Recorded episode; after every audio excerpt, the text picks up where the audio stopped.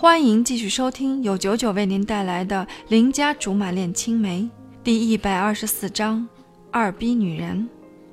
关羽那张臭嘴巴，好的不灵，坏的灵。一觉醒来，满大街全是以选秀黑幕做头条的报纸，连老爸都买了回来。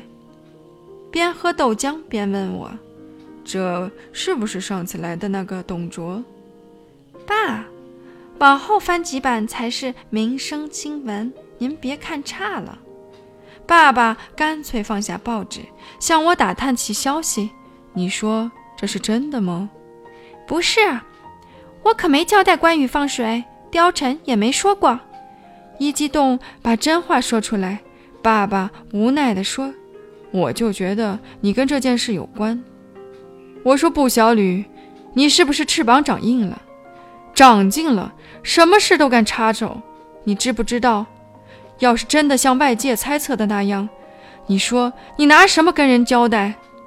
爸爸有点激动，好事不见你干一件，这种弄虚作假的事情倒让你掺和的挺到位。就算是帮人，也要讲讲方式方法，不带你这么没脑子的。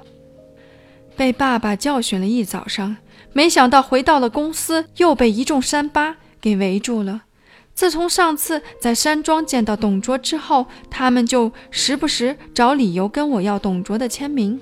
可惜我一次都没给过，于是今天连本带利全还回来的。话说这件事情，报纸上说的绘声绘色，说是董卓上次在电视上当众跟你表白，也是想报答你的知遇之恩，是不是？黄盖明明是个汉子，可在这种时候表现得比菜市场的大妈还大妈。我白他一眼，知遇之恩那是当然的。要不是我鼓励他，他怎么可能重建自信？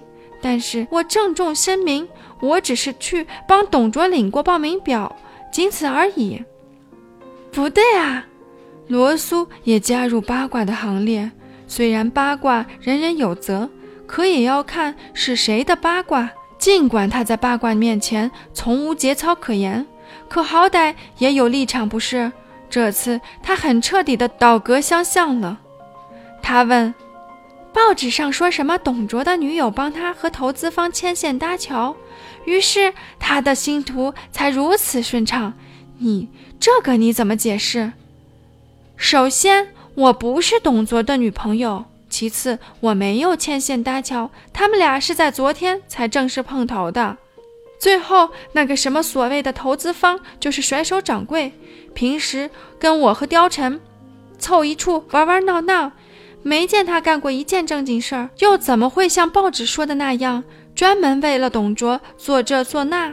且不说他们根本不认识，就算认识，你以为是基友呢？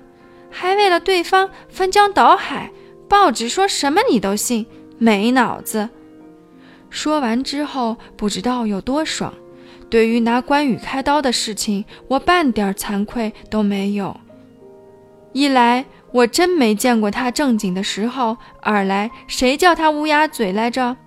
等等，罗苏竖着耳朵，像是黑猫警长似的，警惕地说：“我好像听到了貂蝉的名字。”要死了，要死了！罗苏明明知道我跟貂蝉的关系，这时候特地挑出来说，是想怎样？